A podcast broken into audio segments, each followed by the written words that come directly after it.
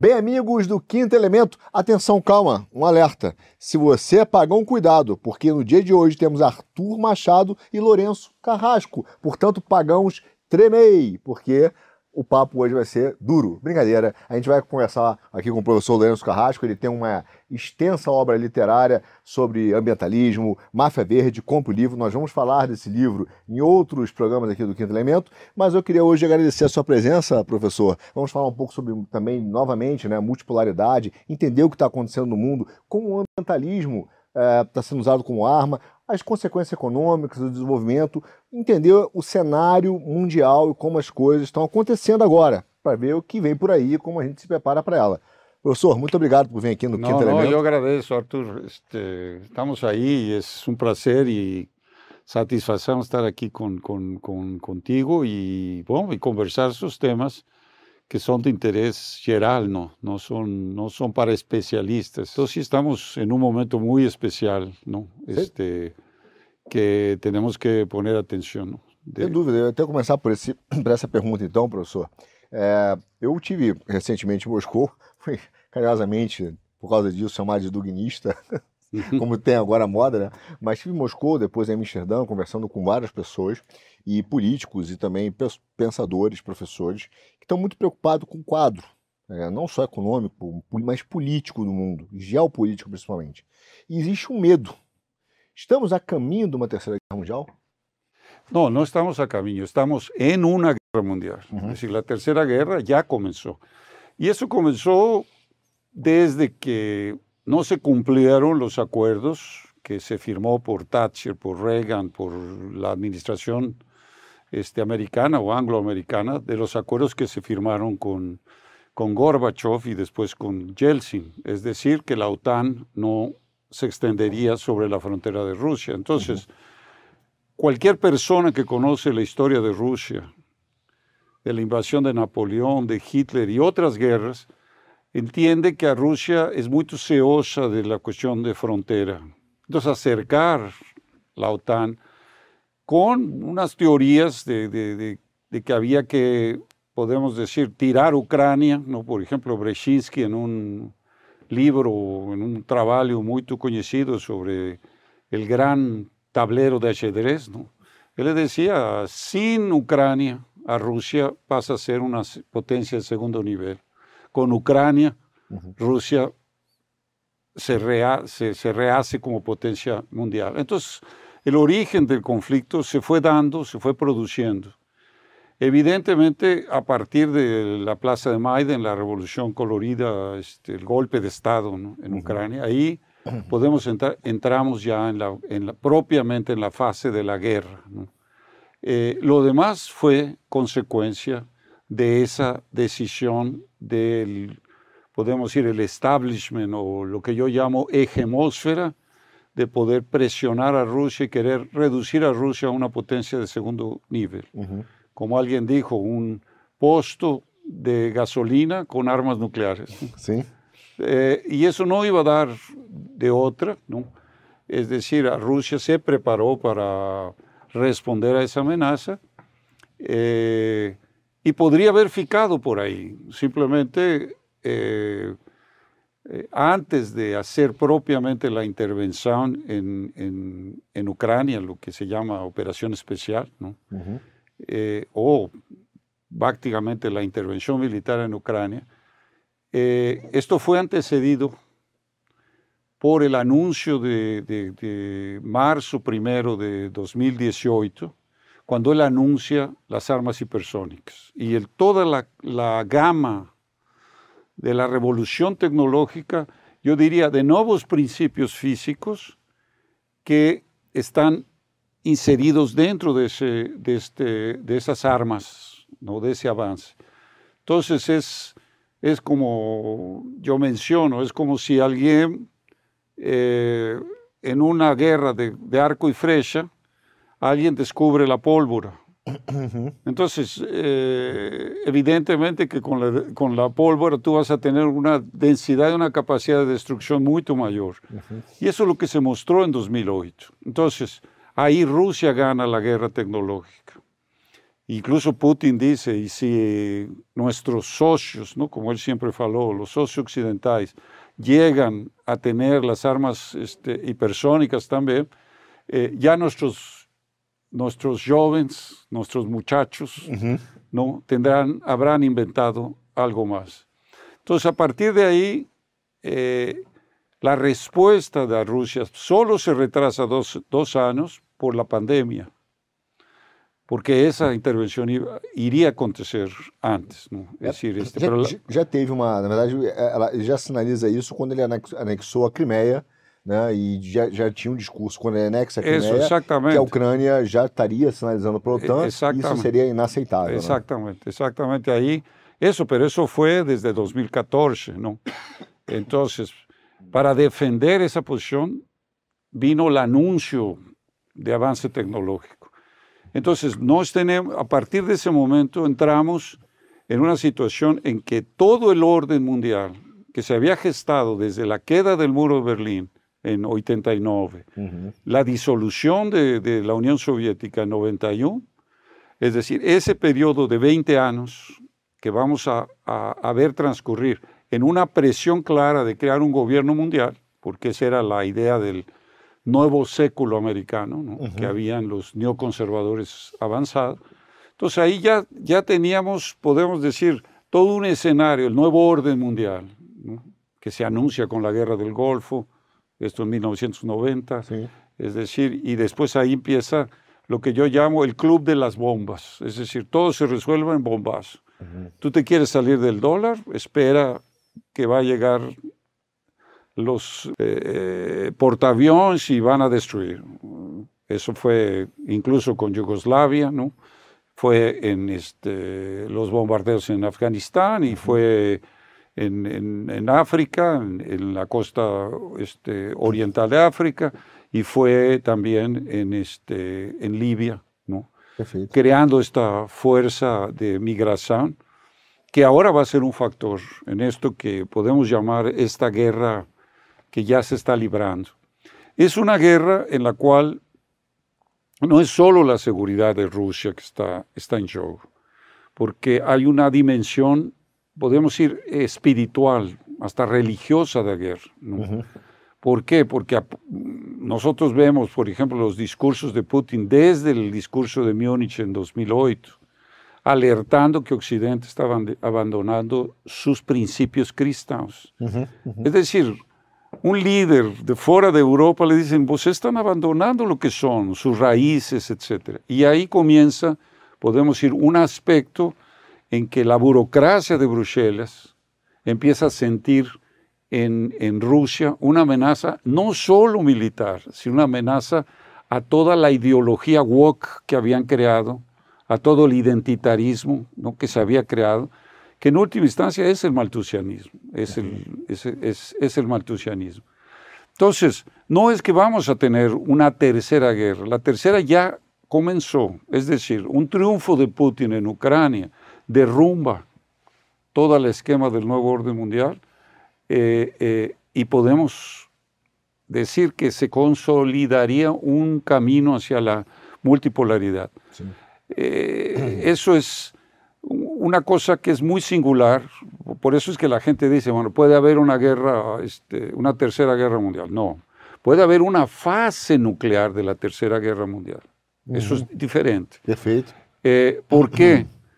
Porque hasta hoy día, en la historia desde la guerra del Peloponeso, cuando Tucídides describe lo que se llama la, la armadilla de Tucídides, toda potencia sustituta eh, fue derrotada por la potencia emergente. Toda potencia sumergente fue derrotada por una potencia emergente. Pero en la era nuclear, tú no puedes plantear eso. Entonces, no, la, crisis, la, la historia desde la guerra del Peloponeso, estamos hablando antes de Cristo hasta hoy, estaba regido por eso. Entonces, potencias militares eran derrotadas y aparecía una nueva hegemonía y así fue desenvolviendo. Pero hoy no hay eso. Tú, no puedes sustituir el poder de los Estados Unidos a través de una guerra. Entonces, el problema es, no tendremos otro hegemón y el hegemón de Estados Unidos tendrá que ser transformado en un polo importante de poder dentro de ese orden multipolar. Ninguém está pensando que Estados Unidos va a desaparecer Sim, sim. o que Europa va a desaparecer, ¿no? más que ellos van a tener que acomodarse a, a- a ese orden y eso va a venir de la revolta que está habiendo en Europa y la revolta que está habiendo en los Estados Unidos. La pro- propia crisis en Israel hay una revolta interna, hay una división interna. Es decir, no, Netanyahu no tiene el control de la población. Igual Europa, ¿no? Alemania tienes un gobierno en caída, queda libre. A dos años de la elección, un gobierno que si convocan elecciones no llega en tercer o cuarto lugar, o tercer lugar, podemos decir, este, no, no alcanzaría más eso. Eh, me refiero a toda la coalición, lo llaman semáforo, este, Claro, claro. semáforo, ¿no? Es decir, que toda la coalición colorida que está gobernando, en principalmente el Partido Verde, que controla la política industrial y la política externa. Entonces, ese es un elemento, podemos decir, de muy instigante para pensar la situación, ¿no? Es muy móvil, ¿no? Hoy veía en, la- en la- los jornales, por ejemplo, este, toda esta cuestión de que eh, el presidente Biden dice, bueno, tenemos que derrocar a Putin, es decir, en Ucrania vamos a derro- derrocar a Putin, pero ninguno, ningún elemento eh, visible de la situación acerca de longe esa hipótesis. Entonces, al- todo lo contrario, Putin está consolidando una posición, eh, por más que se le pueda criticar, eh, decir que él está isolado, ¿no? Él no está isolado. ¿no? No. Es decir, este, el- el- esa mala, mala costumbre de que Occidente piensa que, que lo que no es aceito por esa élite este, eh, eh, de la hegemósfera, entonces que estás isolado de las reglas del mundo. Pero el mundo ya avanzó de uma maneira, maneira diferente. Então, tem vários, vários aspectos aí, várias questões que surgem da, da- da sua brilhante explicação. E eu, eu, eu entendo algumas coisas, por exemplo, quando a gente fala do, é, do papel, por exemplo, do Putin na Rússia. Muitas vezes, aqui no Brasil, existe, ao meu ver, um pensamento quase que infantil sobre geopolítica. Como se existisse, né? e é assim que apresentam, né? o bem e o mal. Como se a guerra, inclusive, fosse um- um- uma guerra de lados entre bem e mal, e a guerra, na verdade, e aí eu concordo com Clausewitz, nada mais é do que uma continuação política por outros meios de, de questão de poder, sobrevivência, de ter uma, é, de fato, um predomínio, né, uma vantagem sobre alguma coisa que você precisa te, te dar valor estratégico. E às vezes é necessária a guerra. Infelizmente, essa é a realidade do mundo. E aí a gente vive uma simplificação do tipo: é, olha, os Estados Unidos é o bonzinho, o fulano é o malzinho. Eu vi supostos analistas políticos dizendo, ah, que perguntam como se fosse é, uma, uma visão de rótulos. Ah, o Putin é conservador? E eu digo o seguinte, professor, para mim, né, Arthur, eu acho que não é nem, dada a história dele, conhecendo, inclusive a, a questão filosófica de pensamento oriental e ocidental, e dividido das, das influências que existem, e eu concordo com os seus espirituais, inclusive, desde a época da Igreja Ortodoxa, a tentativa de se juntar, eh, de fazer uma unidade com a Igreja Católica, por exemplo, eh, Apostólica Romana, perdão, no caso do Soloniev, que foi inclusive dito pelo, pelo Papa, acho que João Paulo II, né? Uma- houve uma carta de menção Soloniev por tentar fazer essa junção, e que ah, ah, o próprio Baltazar, que era um dos grandes teólogos da Igreja Católica, falava que ele era um segundo Tomás de Aquino, né? Dado a profundidade do trabalho dele, eh, dito pelo Baltazar. Não me critique. então, mas há uma simplificação dessa coisa. Eu digo, olha, para mim ele é um realista. Ou seja, ele é quase que um cínico e um idealista ao mesmo tempo, mas ele está ali levantando uma nação. E muitas das vezes, eu acho que os nossos, nós aqui no Brasil pensamos que existe o líder. E o líder, ele faz aquilo que ele quer baseado em princípios filosóficos ou políticos. E, na verdade, ele muitas das vezes sente, reage esse sentimento da população e ele toma medidas porque se ele não tomar, vão tirar ele de lá. A minha impressão é que essa guinada, que o senhor falou quando o Putin olha para o Ocidente, que já é, aliás, uma discussão antiga na história da Rússia, né? Que ele olha para o Ocidente, fala, olha, tem uma doença espiritual aí. Ele não foi o primeiro a falar isso, na verdade. É, quando eles reagem e trazem de novo o eurasianismo, uma, uma versão de neo-eurasianismo para mim, do, do, que foi feito em 1920, há uma mudança de, de percepção ali é, dele de dizer, olha, é, essa, essa coisa que está entranhada nos eslavos, entranhada na cultura, as pessoas estão olhando para essa cultura woke e vão dizer, ó, oh, isso aqui, aqui não. É. Então não é uma imposição dele, mas uma reação até do povo. Mas de qualquer maneira, o que eu, é, eu queria perguntar para o senhor é o seguinte, quando você, nós vemos essa, essa arquitetura, muitas pessoas perguntam, tá bom, verdade, é, há uma ordem multipolar, o que significa isso na prática? E aí tem vários caminhos. Um deles, quando nós falamos, por exemplo, da questão econômica, né? e, e, e principalmente da, de não mais a utilização do dólar como reserva de valor. Uhum. Eu acho que, primeira pergunta, né? Dado a própria política de sanções que os Estados Unidos criou, e eu não estou falando contra a Rússia, eu estou falando da China, quando ele faz a sanção de chips, e não estou defendendo a China, estou dizendo que a própria questão de sanções, congelamento de valores, é, o pedido pra, na Europa para o Banco Central Europeu é, tirar o dinheiro do Banco Central de outros países, no caso do, da Rússia, né?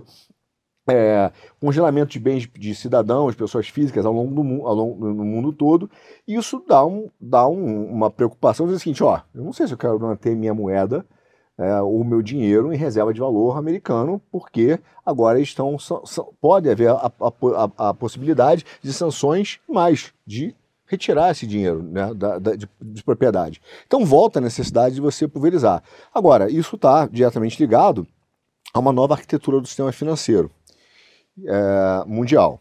Então, quando a gente pensa nisso, a pergunta que tem por trás dessa, desse, é, desse novo, cenário de composição, onde o senhor acha que, por exemplo, que o Putin poderia ser um intermediário no Oriente, né, para falar com todos e dizer, olha, pessoal, há uma nova composição a partir disso, e ela deriva desse cenário é, pós-89, então você está falando do, do fim desse neoliberalismo, o liberalismo que veio com muita força após a queda do muro de Berlim, qual seria é, o sistema econômico que poderia estar voltando a prevalecer? É o do List, do Frederic List? Voltará aquela questão do, da produção é, concreta nos países? No, o assunto é bueno, es complejo porque os modelos não se repetem. A história é uma questão que tem uma continuidade e que tu vas tejiendo este, nuevas eh, eh, posibilidades.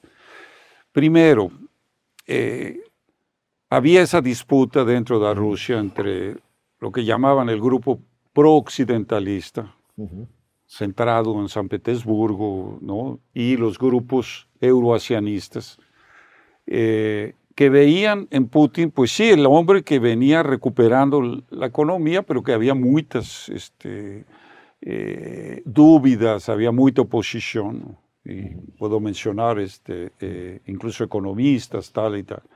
Rusia propuso, eh, Putin propuso incorporar a Rusia a la OTAN. Porque él dice, bueno, si ya no tenemos conflicto, es decir, no podemos... Y claro, era una prueba de hasta dónde el occidente hegemónico, euroatlántico, iba a aceitar esa nueva posición.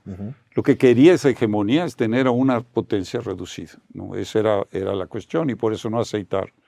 Pero Putin siempre insistió en la cuestión de que Europa es un brazo de la cultura europea. ¿Por qué es? Es decir, eh, para dar un ejemplo, los cuartetos de Beethoven, me estoy hablando del siglo XIX, los últimos cuartetos fantásticos fueron estrenados en San Petersburgo. Entonces la relación que había con Occidente era muy fuerte. Y ya Dostoyevsky alertaba de todo el problema cultural, ¿no? Por ejemplo, este, varios textos, este, Dostoyevsky habla del problema occidental e que depois lo vai repetir Solzhenitsyn. Não? Aliás, os dois, né? Aqui no Brasil tem uma modinha de dizer que a gente não pode ler ninguém. Porque o cara, às vezes, ele tem uma visão euroasianista ou eslavófila, né? Que são diferentes, mas é, da filosofia russa. E aí você fala, olha, então eu não sei se é uma surpresa para uma turma aqui, talvez seja Dostoiévski, que foi um que apontou em vários do seu texto para o eurasianismo, alertando sobre a loucura Sim. do Ocidente, como até antes do, até inclusive antes da sua morte agora, o, Sole, o so, Soje- Solzhenitsyn. Solzhenitsyn, ele, ele, foi, convo- ele foi receber um prêmio do, do Putin, né, é, me- medalha, e várias vezes é, defendeu que o, o Ocidente estava entrando numa loucura el- cultural. Solzhenitsyn dice, ¿no?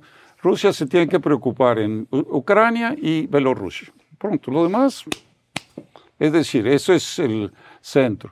No obstante, Putin no deja de tener, mira, la- hay un documento que uno sorprende, por ejemplo, este, que Lavrov, ¿no? el ministro este, Sergei Lavrov, dices, los fundamentos religiosos de la política exterior rusa.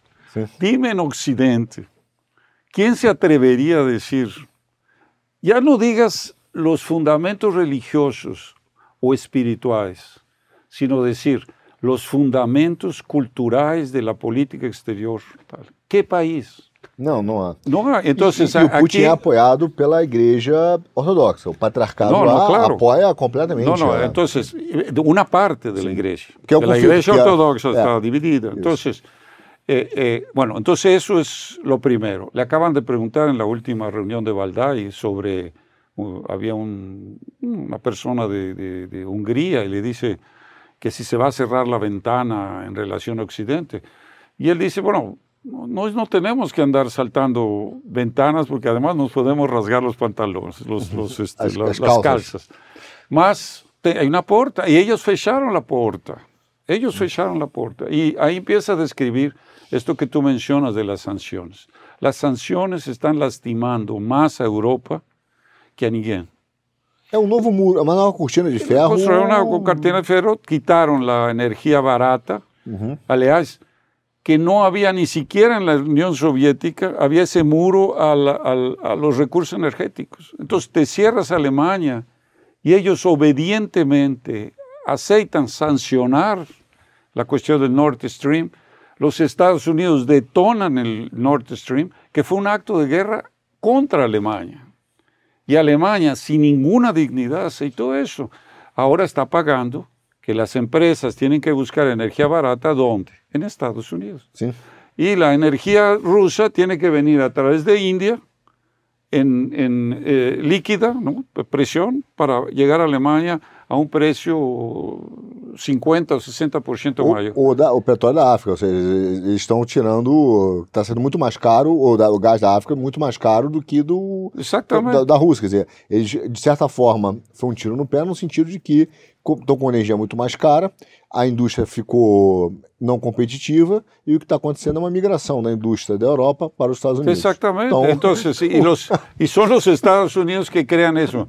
Hay un artículo fantástico dos días atrás de, de Oscar Lafontaine, que fue ministro de, de Exterior alemán, que dice, si Alemania se está, está de Joelius ante, ante los Estados Unidos y pagando el precio ¿no? de, de esta, de esta energía. Bueno, colocando esto ahí, es decir, las propias sanciones van al tema que tú dices de la cuestión del cambio de moneda. Ainda no es suficiente para decir hay un nuevo sistema financiero, un, un nuevo intercambio, sistema monetario, pero está creciendo. Bueno, de Rusia en China hoy se veía que, que no sé, 30% de las negociaciones de petróleo es en, en monedas locales, yuans y, y rublos, ¿no? Es decir, está, está viendo eso.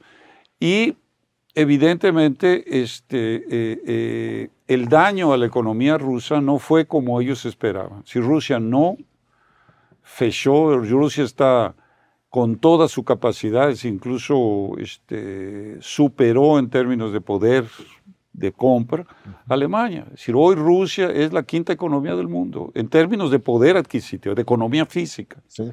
Entonces, el mundo multipolar, es decir, no es que vamos a cambiar evidentemente a que China será el centro de ese mundo multipolar. No va a ser así. Ni creo que a China Queira. busca. Él puede tener alguna aspiración en Asia, en el extremo asiático, en el mar de China, y tienen, los países eh, tienen sus, sus, este, sus temores. Por ejemplo, Vietnam, Vietnam tuvo una guerra con China. Entonces, ellos, ellos tienen sus temores. Entonces, hay ciertas alianzas que tú dices, ¿por qué Vietnam está haciendo una alianza con Estados Unidos? Está, por el temor de China. ¿no? Pero esos son los juegos de cada país tiene que tener su defensa de intereses. No es un problema de que, ah, si no estás con China, no estás en el mundo multipolar. No es así. Sí. No es así. Es decir, no, o no estás con Rusia, no estás en el mundo multipolar. No es así. Es decir, cada nación tiene que buscar lo que es mejor para su desenvolvimiento y su soberanía. El problema es que los países nuestros en América Latina no están cuidando de su soberanía ni de sus intereses. Están más acomodados al orden. Acho que o Brasil, inclusive, está entregando essa soberania, é, aceitando, né, entregando soberania em vários campos. É, e eu queria começar a perguntar sobre isso, né, porque a impressão que eu tenho na discussão do sistema político econômico, quando a gente fala no Brasil, de analistas, é, eu vou voltar um pouco, um pouco só para fazer meu, minha linha de raciocínio intelectual. É, na história da filosofia, há um grande problema que muitos dos ditos é, é, pessoas que gostam de estudar a filosofia no Brasil, eles se estudam a filosofia pela história dos sistemas, mas não dos problemas. Então eles sabem muito sobre a, eles se apegam a um modelo, a um sistema, e esquecem qual é o problema. Então, como se tivesse uma série de respostas, uhum. mas não sabem as perguntas. Né? Então, fazendo uma analogia nisso, professor, como eu vejo, é, ele, há um mal entendimento de que os países escolhem ou se submetem a uma ideologia. Ah, eu vou usar o liberalismo. Ah, eu vou usar isso, eu vou usar aquilo. E, na verdade, ele não se submete a isso. Eu acho que os países defendem os seus interesses, as suas é, soberanias, utilizam essas, esses sistemas como possibilidade de ganhar poder de acordo com o quadro eh, geopolítico. E aí eu digo isso porque, veja, veja a cabeça, por exemplo, do nosso, do nosso é, é, na minha época chamava telespectador, né, mas hoje chama-se ouvinte. É o seguinte, que um, nós temos, por exemplo, ele, às vezes ele, ele, ele fala assim, mas espera aí, mas isso é liberalismo? Isso é conservadorismo? Isso é... E, na verdade, são rótulos ideológicos mas na prática, um exemplo que acontece hoje no Brasil, por exemplo, você tem uma invasão né, na nossa soberania de países autocráticos. São autocráticos. Arábia Saudita, os Emirados Árabes, China, Singapura, menos, mas através dos fundos soberanos. Então eles usam um mecanismo dito de mercado, que não é de fundo de investimento, mas são fundos soberanos, onde você tem uma autocracia e estão comprando usando mecanismos de mercado, comprando ativos estratégicos no Brasil. Então veja, é, há, há uma invasão da soberania. Isso acontece no mercado, isso acontece hoje também na, no meio ambiente, na questão, por exemplo, da Amazônia. É, e eles usam de vários, de vários mecanismos, nós até falaremos em outros programas é, sobre ONG, né, especificamente, não vou entrar nela agora. Mas existe essa, essa tomada. Como o senhor vê o Brasil? O Brasil hoje é está é, tá entregando seus ativos, tá de, de, O outro dia o Luiz falou uma frase no Notícia Quinta que eu achei ótimo, que tem aquele livro do Galeano, né? As veias abertas da América Latina, ele falou assim, as pernas abertas da América Latina. Estamos de pernas abertas é, para esses mecanismos, sem entender o jogo político e, e, e apenas dizendo, olha, se é um fundo e se é dito liberal, deve ser bom. Quer dizer, a gente está preso aos sistemas e não aos problemas? Exactamente, y los únicos que celebran que está Brasil de piernas abiertas es la ideología woke y los ideales, ah, está de piernas abiertas, ah, muy bom, eso, eso mismo. Eh, mira, el problema es, eh, eh, son dos aspectos que surgen en el país a partir de 1988, ¿no? Con la Constitución. Y es el momento en que surge el nuevo orden mundial. Es curioso porque la constitución surge junto al orden mundial, no, no por acaso este, George Bush vino a, Brasil a anunciar el nuevo orden mundial en el Congreso. ¿no? Me acuerdo que Fernando Enrique Cordoso lo recibió, él era senador y recibió y ahí se anunció el nuevo orden mundial. Y ese orden mundial para América Latina y para Brasil en particular tenía varios aspectos. Uno, desmontar el Estado, las grandes empresas públicas, Petrobras, Electrobras, etcétera, es decir, este, los grandes activos, la Vale de Río 12, etcétera. El otro era eh, reducir el papel de las Fuerzas Armadas, es decir, este, sobre la la frase de, colocar las Fuerzas Armadas eh, bajo el dominio sobre dominio del poder civil, que en realidad era simplemente reducir su papel este, al máximo, su papel institucional. Eh, parar los programas de desenvolvimiento este, sensible, tecnológico, ligados a las Fuerzas Armadas, evidentemente, alegando este, el uso dual de tecnología. Eso fue lo que denominamos apartheid, apartheid tecnológico. Eh, y la cuestión del asunto étnico, ¿no? Decir, el problema de levantar los temas de las minorías y de las minorías étnicas. Todo eso que, que incluso se estudió muy bien, el etnonacionalismo, es decir, crear divisiones en las naciones. Todo eso era la propaganda del diálogo interamericano, los relatorios en los cuales estaba Fernando Enrique, estaba Lima, ¿no? Lima, el banqueiro. Começa nos Estados Unidos, o diálogo começa interamericano começa lá, Esse- que alguns dizem, inclusive já vieram aqui no programa, que depois vai, vai influenciar o Foro de São Paulo. Exactamente. No, no, eso, eso va, ca- va caminando juntos. Va junto. Es decir, uno es por la izquierda, otro es por, el, podemos decir, el centro democrático, derecha democrática. ¿no?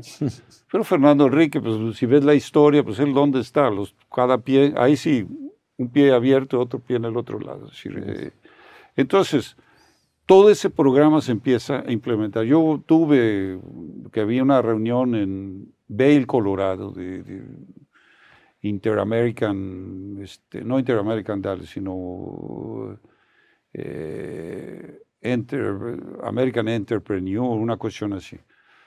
Y ahí en esa reunión, estaba la elite financiera, estaba ahí este, Alan Greenspan. Él no era el presidente de la Fed. Y después él va a ser presidente de la Fed. Pero él dice que la crisis de la deuda, que ya estaba en después, del, después de la revolución Volcker, de final de, de los, 70? de los 70, ¿no? Ya estamos con una crisis de la deuda en los 80. ¿no? Na, Ele- na verdade, ela começa até com o Greenspan e o Volcker quando ele aumenta aquela taxa de juros nos Exactamente, Estados Unidos. ahí comienza. Pós, eh, Ahí, come- faz- para el desenvolvimiento de México, para el desenvolvimiento de Brasil, tal y tal. No fue erro de la política brasileira o mexicana, tal, sino que el sistema entero forza una crisis de la deuda. Bueno, yo eh, habíamos denunciado eso en la revista que yo trabajaba en ese momento, de esa reunión en la cual se planteó que había que cambiar activos por deuda. Inmediatamente surge la idea de cambiar naturaleza por deuda. Es decir, yo te perdono la deuda, pero entregas una parte de la soberanía. Y eso fue así desca- descarado. Yo falei con el general este, eh, eh, Meira Matos. Quando eu tinha 12 anos, eu me lembro que se chegou a discutir, eu discuti esse caso no, no colégio, eu tinha 12 anos, professor. E eu me lembro cla- claramente de se perdoar parte da dívida externa brasileira por um pedaço da Amazônia. Eso. Foi uma discussão que teve no país, inclusive. No, no, exactamente. ¿no? Y esa era una de- discusión ahí de los, de los eh, inmediatamente la constituyente por ahí 88, 90, Isso, por ahí. isso. ¿no? Nessa mesma. eu Entonces, eu tinha eh, 12 eh, anos. Nasci em 76, tenho 47. Você que... No, entonces, Eso es- el, el- el- el asunto, y esto es importante, hago un paréntesis, porque ¿cuál es el deber nuestro? Es de memoria histórica. Yo no estoy diciendo nada que no viví. ¿Me entiendes? Decir, Entonces, yo llegué, por ejemplo, con el general Mera Matos, esto en el año 85, final de 85. Meira Matos era el gran geopolítico brasileño. El liberal, pero liberal no neoliberal, es decir, un liberal patriota, ¿no? Como era muito de, de las Fuerzas Armadas, etc. Bonitinha, mas ordinária. ¿Cómo? A gente chama de bonitinha, mas ordinária. Não, não, Liberal, pero- mas patriota. No, pero patriota. No, no, pero no era, era el, que quería desmontar el Estado, no Sí, tenía sí. esa ideología. Y yo le dije, general, yo le dije, general, se está planteando entregar Petrobras y Electrobras y Vale este, a cambio de títulos de la. In- incluso lo dijo en inglés, impossible. Eso no es posible. Es decir, era tan absurda, tan exótica esa idea que no era posible para el, el nacionalismo este, brasileiro, liberal o conservador, como quieras, porque cuando hablas de liberal hay que tener cuidado en el término, como también cuando hablas de conservador hay que tener cuidado en el término. Exato, exato. ¿Me entiendes? Porque no es lo mismo. Entonces hay que categorizan para querer uniformidad, algo que no está uniforme. ¿no? Exatamente. Entonces, eh, eh, bueno, a partir de ahí, y esto va a una respuesta de la pregunta anterior, eh, se induce la idea de que el modelo de desenvolvimiento de Brasil, que había surgido allá con los tenientes, con Liszt, la, la influencia de Liszt en varios teóricos eh, brasileños, Beira, Mat, eh, eh, Beira Soto, este, Cercedero Correia, tal, había todo un pensamiento este, eh, eh, de la necesidad de que el país tenía que extenderse este, la marcha al oeste. ¿no? Eso era Liszt, la cuestión del Estado Mayor alemán, de decir la capacidad de movilización en el territorio. Y eso lo comienza Getúlio, ya a partir de la Revolución del 30. Entonces hay un proyecto nacional. Muere Getúlio y lo que sea, pero Kubitschek tiene un proyecto nacional, más perfumado si quieres, ¿no? Sí. en ese sentido. Más tiene un proyecto de nación. Y el gobierno militar tiene ese proyecto de nación, porque eran los tenientes que llegaban al poder en 64. Eran los tenientes, cu- cuenta los años. Los tenientes de 22 llegan al poder en el 64. Entonces había un proyecto, Medici, Geisel, eran grandes, es decir, eh, militares que pensaban el país Eram estadistas, né? estadistas. Yo creo que hasta el propio Figueredo, nomás que Figueredo le toca la crisis de la deuda, le cola- se infarta, ¿no? Y queda en una situación en la cual, es decir, había un momento de mucha eh, eh, cuidado, muy peligroso para el país. Entonces, después de esa crisis, que es lo que hace que se acelere la transformación, el cambio, eh, se induce a pensar que el proyecto de desenvolvimiento estaba errado. Entonces que había que aceptar las agencias de desenvolvimiento, las agencias este, de energía, de aguas, etcétera, etcétera, que mete Fernando Enrique después. Pero ya esa idea neoliberal de que había que sustituir al Estado. Y desafortunadamente, por la presión contra los militares, que la dictadura, la cuestión de muertos y desaparecidos, etcétera, que era una cuestión que venía de Estados Unidos, que a la, a la AIS, este ministro de Derechos Humanos viene con la misma línea, ¿no? Este, eh, Silva Almeida. O- Você fala do- sí, Almeida, sí, Almeida, este, sim. Silvio Almeida. ¿no? Silva Almeida. Entonces, eh, eh, vuelve este, este debate. É o mais americano dos ministros. Exactamente, no, no. Él es un ministro colocado de fuera en los compromisos que hubo en la campaña, como Marina, como Gua- Guayabara, con estas, eh, todo el Ministerio de Medio Ambiente. No tiene nada que ver con Brasil. Es decir, son la agenda en la cual hay el compromiso desde la elección este, eh, en que Lula se compromete con esto. Entonces, eh, entonces la doctrina económica de las Fuerzas Armadas muda y la va a formar una visión de la Fundación Getulio Vargas, Don Vital, ¿no? Es decir, que es además un insulto de don Getulio Vargas. Sí, es, decir, es una de las cosas que tú dices, tú como la Fundación Getulio Vargas. Entonces empieza a haber una doctrina diferente y se abandona la propia historia de las Fuerzas Armadas desde, los, desde antes de los tenientes, desde toda la visión de inicio del século, los jóvenes turcos y todo aquello. Es decir, la formación de un país, la responsabilidad de un proyecto nacional que va a terminar en el segundo Plan Nacional de Desenvolvimiento con el binol- binomio seguranza y desenvolvimiento. Yo digo, hoy es seguranza, desenvolvimiento e integración, porque Brasil, incluso en este mundo multipolar, eh, eh, el polo al cual repre- nós estamos es el polo iberoamericano. México está en compás de espera porque México tiene tanta dependencia de la economía americana que no puedes hablar de que está en el mismo polo, ¿no? pero culturalmente lo está, y quizá más que ninguno de los países, es decir, por el problema religioso, etcétera, de México. Pero, es decir, ese- esa es la situación. Entonces, regresar a una política nacional. No tenemos que aprender doctrina de ninguém. Hay que conocer la historia de un país, cómo llegamos a esto, cómo se salió de un país productor de azúcar y café y leite y queso a, un- a una potencia industrial que hoy estamos perdiendo rápidamente. y que el ambientalismo está queriendo sumergir ¿no?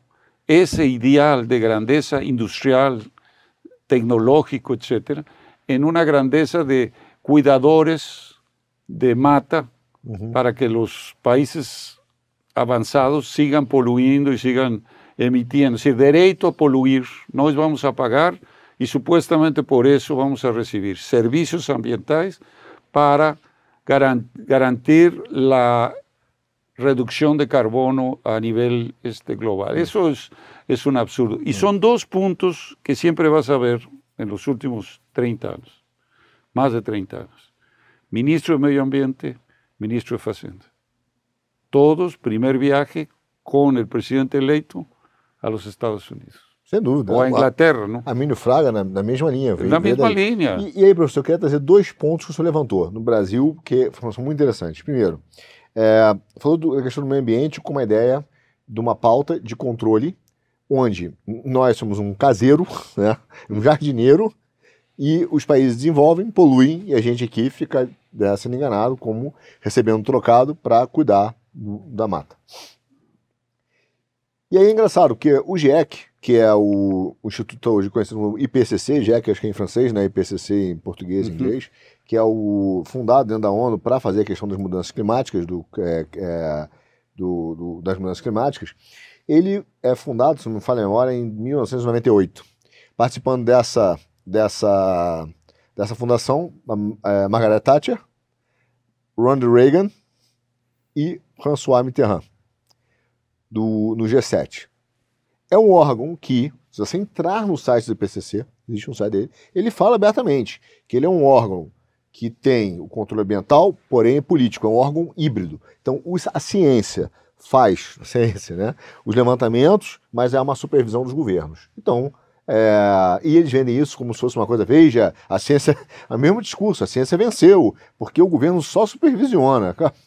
Como, sí, no, eso, ¿no? eso es un, eso, además não tem nada de ciência. Havia fraude, claro, demonstrado. Não? Então, aí você vê, Ronald Reagan era considerado um neocon, né? mas dizia que liberal nessa onda exatamente da, da, da venda das propriedades, né? dos estados, da, Margaret Thatcher idem. Naquela época, ela estava numa batalha contra o sindicato dos mineradores de, car é, de carvão e, e, e, caía como uma luva essa discussão em relação ao meio ambiente. E o François Mitterrand foi mais sincero, né, na, quando fundou, falou, olha, esse frenesi ambientalista nunca se justificou, nunca foi evidente, mas vamos fundar isso aqui. Quer dizer, há essa fundação desse órgão que vai levar essa questão do controle de carbono. Por trás disso aqui, é, existem e aí vem a primeira pergunta, né, a pergunta objetiva, existem pe pessoas que defendem teoricamente o livre mercado. Estados Unidos e Inglaterra. Teoricamente, Estados Unidos, né, mais força naquela época do que a própria Inglaterra. Aí eu te pergunto, os Estados Unidos é realmente, ao longo da história, um grande incentivador do livre mercado? É o maior amigo do livre mercado, na sua visão, ou é só uma cortina de fumaça? Mira, primeiro hay que darle crédito a toda esta questão do mercado de carbono a Maurice Strong, que foi el hombre que, que, condujo desde el principio, muy ligado a los, a los banqueros eh, canadiense. Mr. Carbón es Maurice Strong. Y él, maltusiano, es decir, metió todo, él, presidió la ECO 92, presidió la reunión de medio ambiente en, en 72, 20 años antes. Es decir, él era el idealizador de esto y las conexiones de él a todo el sistema bancario. Libre comercio es también algo que se presta a decir a variaciones. Hoy uno de los grandes defensores del libre comercio es China, porque se enriqueció con el libre comercio, pero mucha gente se empobreció. Muchos países se empobrecieron por la entrada de mano de obra muy barata, etcétera, etcétera. Es decir, toda esta idea de las grandes corporaciones occidentales de emigrar a usar la mano de obra trajo mucho este, problema a las propias economías industriales. Reagan y Thatcher tienen el mérito de haber fundado la economía americana y la economía inglesa. eso tuvieron el mérito. El Reaganomics y la, y la política de Thatcher hundió. Aliás, salieron, bueno, eh, Reagan salió este, eh, eh, eh, de su término, ¿no? no tan afectado, pero la economía empezó a declinar rápidamente, economía industrial. Y la Inglaterra igual. Inglaterra se convierte en una potencia industrialmente, es una sucata. Es decir, esto en función de esa política ¿no? este, de llamado libre comercio. Yo diría lo siguiente, hay que, hay que separar libre comercio de libre iniciativa, porque aquí se, se, se, confunde. Defender libre iniciativa es obvio, es, es, es, de ahí donde viene la riqueza, la creatividad, etc. Pero esa creatividad tiene que estar protegida. Y los Estados Unidos es la cuna del proteccionismo económico. Los Estados Unidos derrotaron al imperio británico, nunca hay que esquecer eso. Derrotaron al Banco de Inglaterra. La revolución americana fue una revolución contra el Banco de Inglaterra. Y lo primero que hizo el ministro de, de Facenda del presidente George Washington fue la defensa de una política de proteccionismo. Está en el relatorio del Congreso en 1800 o 1780 y pocos. Relatorio de Alexander Hamilton. Es, nos publicamos ese libro por iniciativa del doctor Barbosa Lima Sobriño, que él había en Recife, siendo un, un profesor de teoría económica, dice, no, estamos dominados aquí por la idea británica de la economía y no conocemos el sistema americano. Y él nos invitó, a, bueno, mi esposa Silvia Palacios fue quien tenía más este, contacto con él y, ahí publicamos. Es una edición que después reproducimos en un libro mayor. ¿no? Entonces, los Estados Unidos fue en eso. Estados Unidos, y, y, es contradictorio, porque al mismo tiempo defienden una ideología que para mí es el carcañal de Aquiles de, la, de los Estados Unidos, la ideología de la predestinación, el problema de la, del destino manifiesto, etcétera Mesiânico, né? Mesiânico. Totalmente mesiânico. Es decir, lo que se llama de israelismo americano. Uh Lo que heredan del israelismo británico. Es decir, pasa, es una forma de judización de la propia iglesia este, del cristianismo. Es una visión ¿no? este, eh, calvinista ¿no? de esa cuestión. Ahora, más adelante, tú tienes a, eh, eh, a Henry Carey, que fue el asesor principal de Abraham Lincoln. En la marcha hacia el oeste, el, economista, y tiene un libro que es fantástico, que no, no, se consigue fácil, incluso en inglés, que se llama eh, Armonía de Intereses. Es decir, él no veía la cuestión de lucha de clases o que el, trabajador tenía que ser explorado. No, él decía que tenía que haber una armonía de intereses y decía que el sistema que él estaba defendiendo era un sistema de civilización contrario al maltusianismo, al sistema maltusiano anticristiano de, este, de David Ricardo y los filósofos este, eh, eh, ingleses, el liberalismo radical inglés. Entonces, para Inglaterra fue más fácil fomentar a Marx y la teoría marxista, porque eso ocultaba el verdadero enemigo. Y a partir del século XX... ¿Quién era el verdadero enemigo? El sistema americano de economía. Es decir, que los propios americanos abandonan por obra de la Fundación este, eh, Ford, que hace la reforma educativa. ¿Qué es diseñada? La reforma educativa eh, eh, que se genera en la OSD, en la OTAN, la reforma educativa que va a venir aquí a meter identitarismo, se generó en el seno de la OSD y de la OTAN. Perfecto. Entonces, eh, ¿qué es lo que es? Si tú dominas el sistema educacional, ¿y qué es el sistema educacional? El WOC, el cancelamiento. La historia está hecha de fases de cancelamiento. No hay una historia continua sino aquel está ruin, todo pasado hay que cancelar, es lo nuevo. Y también cancelas el sexo, cancelas la familia, cancelas todos los valores, ¿no?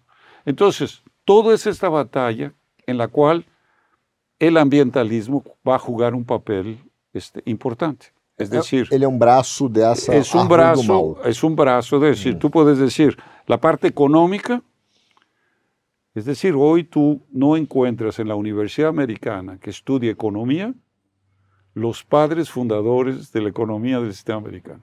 Es más fácil encontrar en Corea del Sur o en Singapur, que se, inspiraron en eso.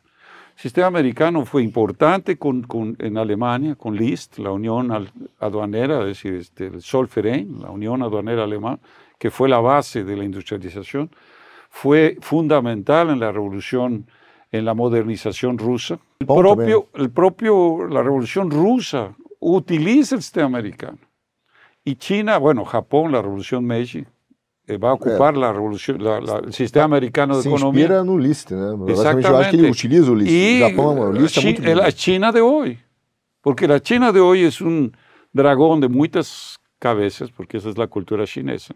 Tienes mucha, el, el dragón no, es, no tiene una. Uhum. Una es que no, no es, tú no lo puedes calificar como un sistema comunista, es un sistema meritocrático, eh, eh, eh, es una dinastía, sí es una dinastía este, mandarín, basado en la meritocracia, con la influencia y el ejemplo de la Revolución Meiji, quiere decir, la, del sistema americano de economía, y beneficiándose de la Inglaterra victoriana de libre comercio. Entonces tú tienes esa combinación y China está pasando por una crisis porque después de la pandemia y se ve claro la fragilidad de las cadenas de, de abastecimiento y la posibilidad de que tú puedes ficar vulnerable y ahí mucha gente empieza a decir, no, tenemos que tener nuestras vacinas, tal. La industria farmacéutica estaba concentrada en India, la cuestión de las mascarillas Máscara. era en China. Entonces tú te das cuenta que la globalización no iba a solucionar y ahí empieza el quebranto del proceso de globalización que continúa. No hay forma. Entonces voltamos a sistemas multipolares en los cuales los estados tienen que proteger el proceso industrial, es lo que está haciendo Rusia, es lo que está haciendo China, es lo que está haciendo India, ¿no? Eh, eh, para, y es lo que va a tener que hacer Alemania, lo que va a tener que hacer Francia, lo que va a tener que hacer Italia y lo que va a tener que hacer Inglaterra. No hay de otro. Y lo que tiene que hacer Brasil y lo que tiene que hacer Iberoamérica en el sentido de decir, tenemos que proteger la producción de aquellos, de aquellos productos que son fundamentales para la soberanía del país, en términos de medicina, en términos industriales, en términos de utilizar, porque tú tienes hoy en Brasil una grande agricultura admirable, mayor productor y será el mayor productor de granos, pero tienes un problema de miseria porque no se traduce en un proceso industrial. Y el empleo lo va a dar la industria, no lo va a dar la agricultura. La agricultura moderna incluso dispensa mucha mano de obra. Entonces tú necesitas la urbanización, la reurbanización, una gran reforma urbana que implica una reforma en el proceso industrial. No, no, no tiene salida, ¿me entiendes? Y ahí vienen las ideas de Liszt, las ideas de Carey, no las ideas de Adam Smith. tal.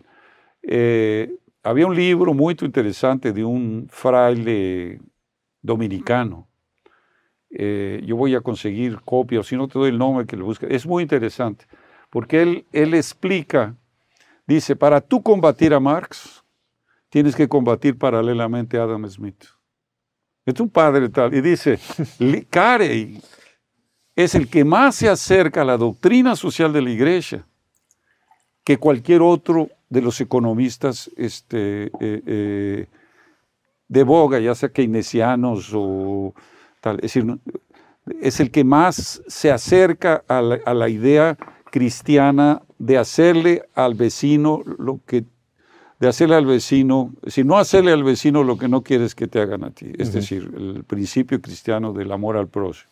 Entonces, eh, eso está desconocido, está desconocido también en las Fuerzas Armadas, está desconocido, es decir, la propia doctrina y la historia se, se borró, hay un cancelamiento. Sim.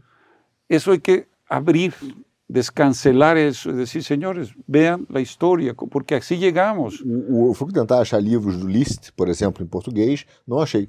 Só consegui comprar em inglês E foi uma dificuldade para poder. No, Liz, ter, el, el, ele los foi cebos, cancelado no el- Brasil. los cebos está, está este, listo. Pero sería un proyecto interesante. pa- Bueno, por eso publicamos las ca- eh, cartas, que eran insólitas, ¿no? Este, cartas de List al, al- al Financial Times y cartas de, de Carey al Financial Times. Y resulta que las cartas de Carey fueron publicadas en- ¿no? en el- la, la- la- segunda mitad del siglo XIX, simultáneamente publicadas no Brasil. Entonces había la intención no Brasil del proteccionismo, de una política diferente, etcétera, que estaba política soberana. no, de buscar eso, que estaba en el imperio y que se va a recuperar con la revolución del 30, no en la vieja república. La vieja república es liberal, perfumada, ¿no? sí. Es decir, es con la revolución del 30. Y eso es lo que en un cierto sentido el país, nuestros países, ¿no? tienen que buscar, porque lo que tenemos es una crisis de representatividad. Y tenemos una crisis de representatividad porque está faltando el entrozamiento de las ideas de un proyecto nacional con el destino personal de las personas, de las familias. Porque la economía tiene que estar en función de la prosperidad de las familias, por primera cuestión. No de las familias de la...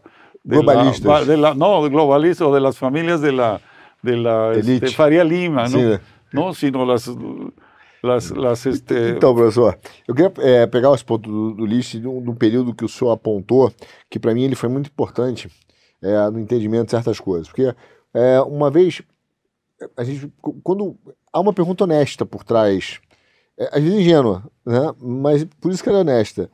Tá, mas qual o problema de uma ordem mundial? Né? Algumas pessoas perguntam qual o problema? Né? O que, que tem? E eu falo, olha, ela está por trás, um- uma das coisas, é perda de soberania, tudo isso, enfim, da sua liberdade, mas a destruição da classe média. E esse período de 70 é muito interessante porque você vai ter alguns eventos que, que estão nesse, nesse ano, nesse, nesse, no início desse, é, dessa década, muito marcados na história. Exemplo, Clube de Roma é 72. Paul Volcker aumenta a taxa de juros em 70. O Greenspan também já estava ali no governo no, americano. 79, ¿no? 79, é, já estava no, nesse Pero período da década. 71 re- revientan el, el, el, el Wall- este, el- el sistema de Bretton Woods. É isso, ele arrebenta 71 Bretton Woods e 79, quadro crise do petróleo e aumenta os juros. E aí você tem o Greenspan. No meio do caminho é, dessa, dessa configuração surge o Clube de Roma e isso já começa o discurso do The Growth, né, o decrescimento que tem um espelho hoje do você não terá nada e será feliz, que é a ideia minimalista. Tudo isso nesse período. E aí o que você tem? Você tem uma do- nos Estados Unidos uma conversa de redução ou de manutenção de salários da classe média e ao mesmo tempo um envio de recursos, é, começa o envio de recursos para exatamente a China, onde naquela época, inclusive, o Banco Central, as reservas internacionais chi- chinesas eram até negativas. E aí começa um movimento de investimento e, e- e retirada, na verdade, envio de reservas para a China. Pós, inclusive, a visita do Kissinger à China em 71. Esse movimento começa a ter. E aí a turma vem com esse discurso, vem, começa a se montar o discurso ambientalista, ma- malthusiano, a Fundação Ford, junto com aquela parental não sei o que americana, né? Ela dizendo, ó, IPPF, ¿no? Eh, exatamente. International Parent, uh, Parental. Parenthood Federation. temos que é, co- começam inclusive a apoiar políticas abortivas malthusianas, né, de, de controle de natalidade. E aí ao mesmo tempo você vê essa transição de envio de recursos, saem 300 milhões da China, da zona rural, vão para os distritos industriais e começam então a produzir. E é a história de que a gente tinha que segurar o crescimento, porque o mundo não ia aguentar o crescimento. Mas o que aconteceu? A grana foi para lá, a indústria foi para lá, né, com preços mais baratos, manufaturados, a classe média aqui destruiu e eles entraram com crédito. Assim, se, se não fosse para segurar No, o consumo, por que o crédito? China né? salvó el Então, sistema. eles Ese não- modelo salvó el sistema. O sistema Es estava quebrado, né? Estaba Eles quebrado, precisaram entonces mandar isso China. de China y China se prestó a eso. Por eso digo, es la doble cosa, porque él tiene un proyecto nacional de industrialización y de infraestructura, pero al mismo tiempo se beneficia del, del- del libre comercio, del sistema libre comercio. Eles falam, "Vem que y, eu y resolvo". tú lo ves en las quejas de China. No, tenemos que volver. Sí, espera. ¿Cómo vamos a volver, cara pálida? Esperen ahí. Es decir, yo soy simpatizante de todo el esfuerzo de desenvolvimiento, pero no en términos del modelo que se agotó con la, la globalización. Pero la pregunta, Artur, es, ¿por qué todo esto empieza a aparecer en 70? esse é o meu ponto. Por que essa década de 70 porque, é tão importante? Porque aparece. Tem a ver com petróleo? Porque tú energia? tienes, no, sales de la guerra y aliás, sales del New Deal. Y el presidente Roosevelt decía, el New Deal del presidente Vargas y mío.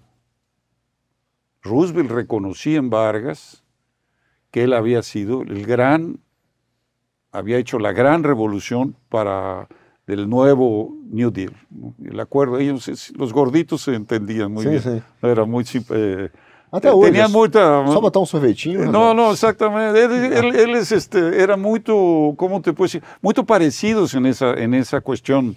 Gente que les gustaba la tal y tal. Ahora, ¿por qué ocurre?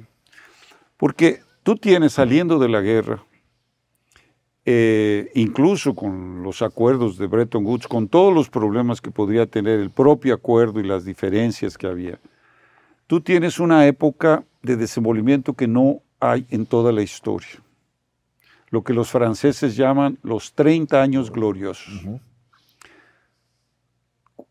55, 65, 75. Ahora, ¿qué es lo que estaba pasando ahí? Desarrollo, si tú ves los índices, electrificación del planeta.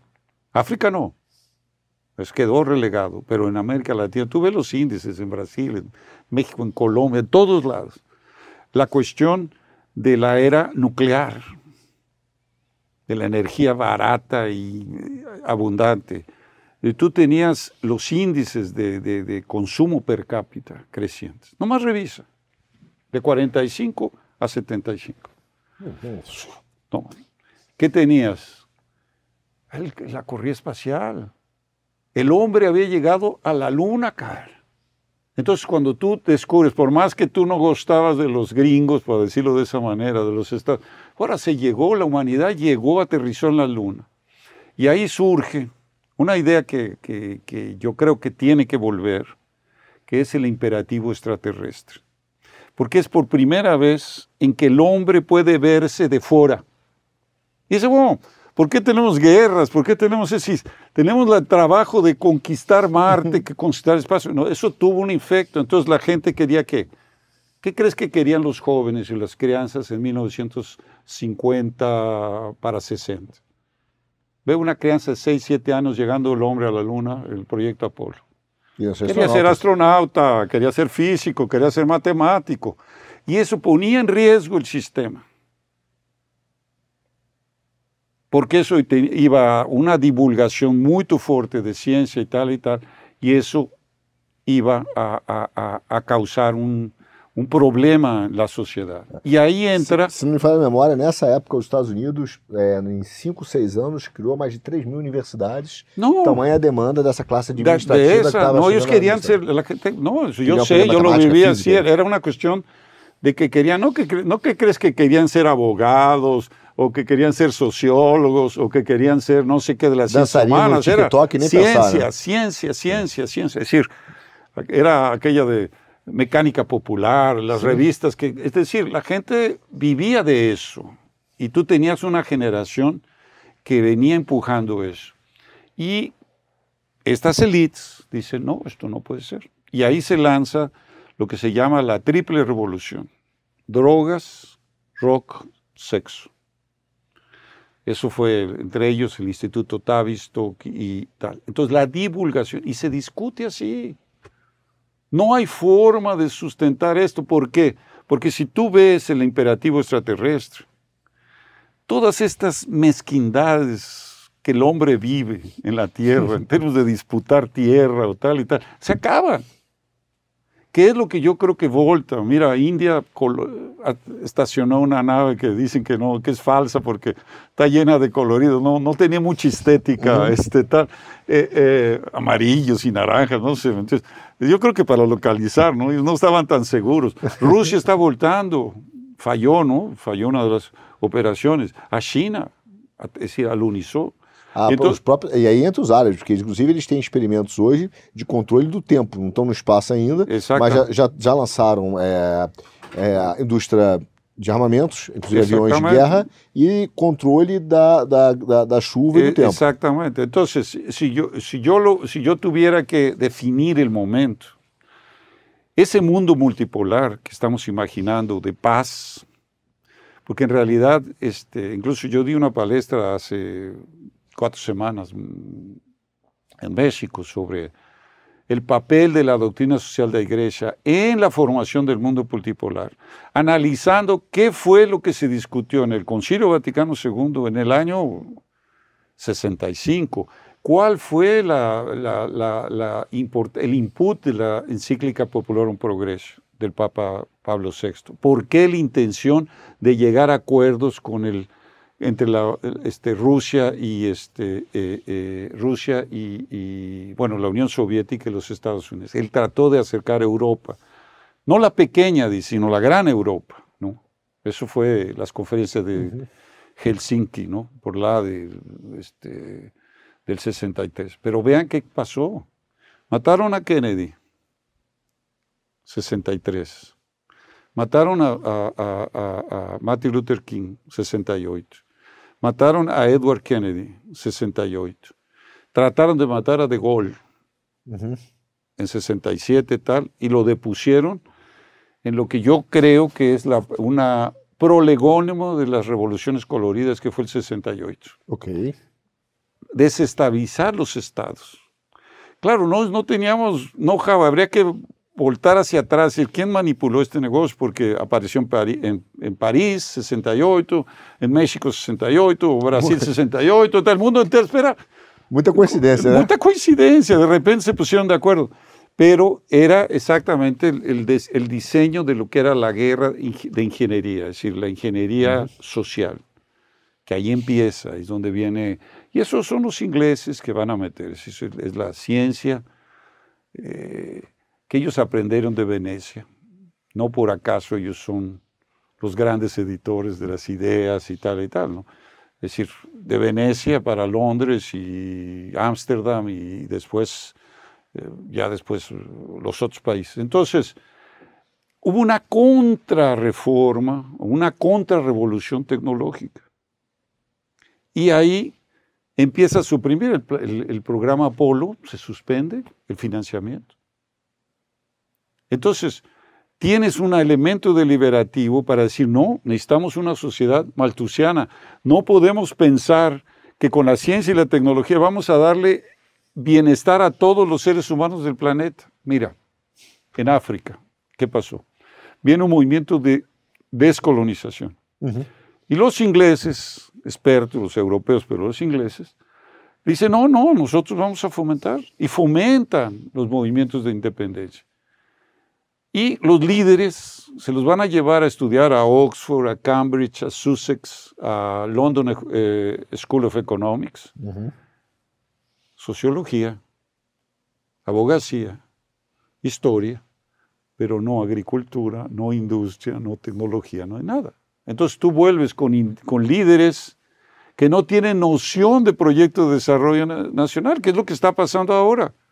Esos líderes están siendo desplazados y la gente dice, como Níger, no le damos 30% del uranio a Francia y Francia genera 80% de su energía con energía nuclear y nosotros no tenemos energía eléctrica en Níger. Es hasta idiota. El colonialismo es, es, es la soberbia, es imbécil. Porque si yo quiero preservar, es decir, mis intereses, yo voy a ser participar, le voy a transferir este eh, eh, conocimiento a ese, a, ese pueblo. Entonces, si tú ves los acontecimientos más dramáticos de nuestra era, que empiezan en noviembre de 1963 con el asesinato de Kennedy, ahí tú te vas a dar cuenta que esto cambia el destino de aquel discurso de que vamos a llegar a la luna, que vamos a conquistar el espacio, a un discurso de dominio, de querer dominar este tal. Y es por eso que matan a, John F. Kennedy. Y matan a Robert Kennedy, que era mucho más radical en eso, mucho más vinculado al PAI. Entonces, ¿por qué cambió? Y ahí entra la pauta maltusiana ambientalista y la contracultural. Es decir, vamos a fomentar la no reproducción humana. Isso é. Então, professor, hoje, hoje a gente vê claramente um. É, é, muito interessante. Ao mesmo tempo que eles falam do, dessa religião da ciência, que é o cientificismo, tipo, inclusive chamando, chamando as pessoas de negacionistas, é como se a ciência já tivesse definida, pronta e acabada. Já existe a ciência definitiva, então ela está aqui para ser já definitiva e já não é mais questionável.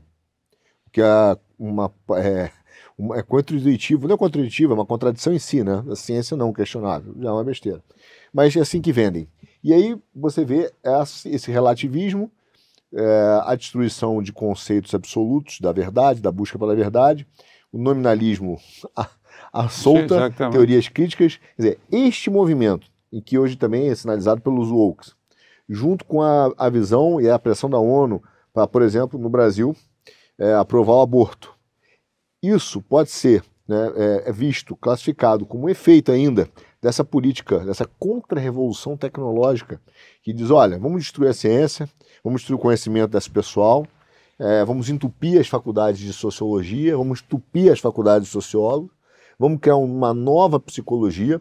Tem uma frase, agora não me lembro de quem é, mas é uma frase muito boa. Ele fala o seguinte: o diabo que era especialista em lógica abandonou a lógica e substituiu por uma falsa psicologia. Esse psicologismo, essa ideia de pandemia de doença mental, é, de, de, dessa, desse, alimentada por esse nominalismo, por esse relativismo, por essa ausência do homem, da definição do homem, do ser humano na sua substância, é efeito dessa contra, contra-revolução tecnológica. Totalmente. Hoje temos uma, uma epidemia de enfermedades psicológicas increíble. Brasil é um dos este, es uno de los países que está en el top, ¿no? Eh, es decir, tienes el país que tiene más crisis de ansiedad, que toma más ansiolíticos, que tiene más depresión, que no se sabe el número de suicidios, pero son enormes, de jóvenes, que no tienen propósito, porque si tú solamente le das esa visión de identitarismo, tal, eso no le llena a una cuestión que está dentro de, de, que es siempre un joven tiene que tener una misión. Si tú no le das una misión a un filio, Teo, ese no tiene que ser impositiva, decir, teológica, sino decir, tú tienes que ser esto. No, el amor que le transmites, el, el, el promover sus, sus, este, sus aptitudes, sus talentos, etcétera, le da una misión.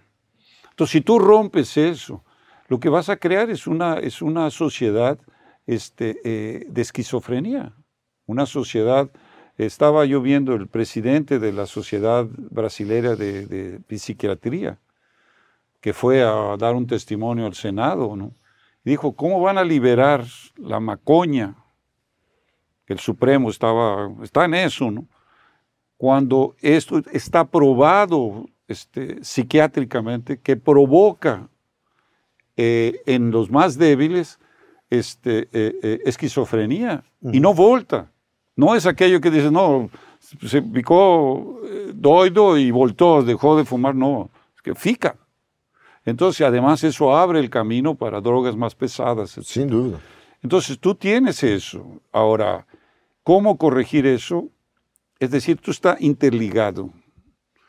Así como yo puedo decir, el enemigo atacó la economía, atacó la cuestión ambientalista, el tema identitario, tú tienes que hacer un antídoto exactamente al contrario.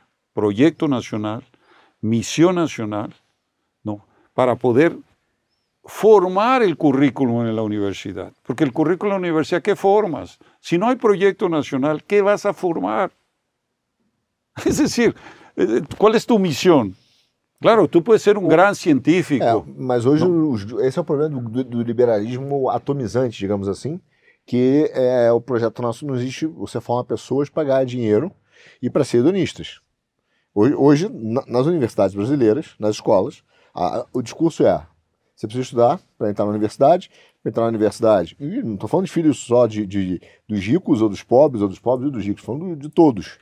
Né? É, você vai entrar na universidade para você poder ganhar dinheiro, ganhar dinheiro para poder usufruir a vida. Então, é, essa régua de crescimento é uma régua hedonista. É isso que a gente tem. Sim. E isso produz as enfermidades mentais. Sim. Porque a carência de um, de um não, não é que queres dizer, a gente pode estar, eh, podemos dizer, não, não estás obrigado a dizer, não, tu tens que este, ir a eh, profesar la fe, tal y tal. Puedes que no, puede ser que no profeses la fe. no estoy cuestionando eso. Ah, el problema es que tengas misión. Y la misión está asociada al bien común de tu, de tu, de tu es decir, el bien común de tu comunidad. Entonces, si no tienes eso, si todo es individualismo, la, el relativismo, el hedonismo, etcétera, tú vas a producir seres deficientes, mentalmente deficientes. Y tú puedes llegar a tener gente muy perversa en, situaciones de poder que tuvo suceso en ser eso. Lo ves mucho en los banqueros, lo ves, tienen, acumulan, acumulan, tal y tal. Y, y su visión es eso, ¿no? el dinero. Entonces eso fica uma questão este, complicada. Falta até, professor, tendo, assim, até etimologia básica, quando nós falamos do bem comum, né?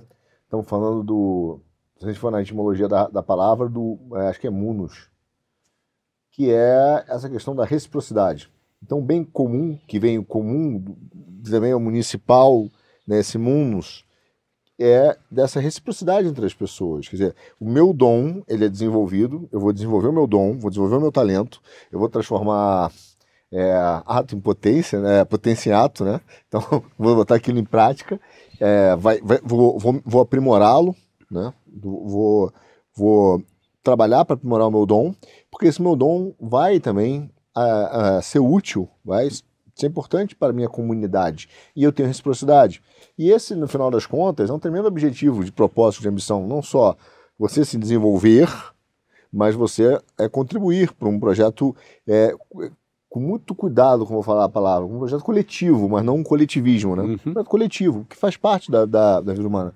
E isso, infelizmente, eu acho que nós perdemos, assim, é, temos que restaurá-lo, e eu concordo nesse tripé que o senhor falou, da volta de um, de um projeto de nação, de um projeto que explore os nossos recursos naturais, que crie ambição e que pense também no Brasil, mas que reflita uhum. um crescimento e um crescimento individual, a volta à fé. Eu, eu vejo, inclusive, muito das, muitas dessas discussões geopolíticas que se fala pelo sagrado, é, às vezes com visões teológicas erradas, óbvio, mas a busca pela volta da fé quase como uma contra-revolução à Revolução Francesa. Um efeito dessa contra-revolução à Revolução Francesa também. Mira, esto es, esto yo creo que es lo más central de todo esto que hemos discutido, es el cambio de época. Porque la época que vivimos es el dominio de la modernidad, del liberalismo filosófico inglés, del iluminismo. Entonces, cuando llegas a tener, básicamente podemos ir en el final, de, porque más o menos tú dirías, los sistemas políticos funcionaban en términos de, del iluminismo, de las instituciones que venían de la Revolución Francesa. Sí, eh, mientras había progreso, tú podías impulsar. Pero de repente eso no, no, este, no, no aconteció. Ahí la modernidad se esgota. Ahí vienen los pensadores de, la escuela de Frankfurt, si vamos a hacer la posmodernidad, Adorno, este, eh, aquel debate fantástico de Ratzinger, el cardenal Ratzinger, antes de ser papa con, ¿cómo se llamaba aquel líder de, la escuela de Frankfurt? Este, Habermas, ¿no? Es decir, sobre cuál fue la contribución que la ilustración o el iluminismo dieron, ¿no? Este, y a dónde está el esgotamiento. Un debate muy interesante, estoy hablando hace 15, no, 20 años ¿no? atrás. Entonces, eh, pero ese es el, lo, más interesante, es ese cambio de época. Porque, y lo ves en un cierto sentido en esto que estás diciendo, la revancha de la metafísica, la revancha. ¿Y dónde está? Los jóvenes que están buscando la fe, Muchos jóvenes están buscando la fe, es decir, y están discutiendo a veces, ¿no? Este, Ahora, ¿cómo llevas ese, ese impulso a formar el proyecto de país, a formar el proyecto nacional?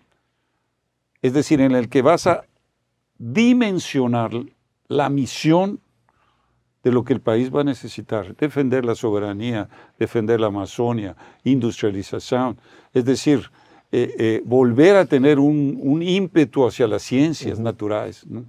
Es decir, tienen preocupación con la naturaleza. Muy bueno. La física es un camino muy bueno. Este, es decir, quieres conocer la, la, ciencia de la naturaleza. Es.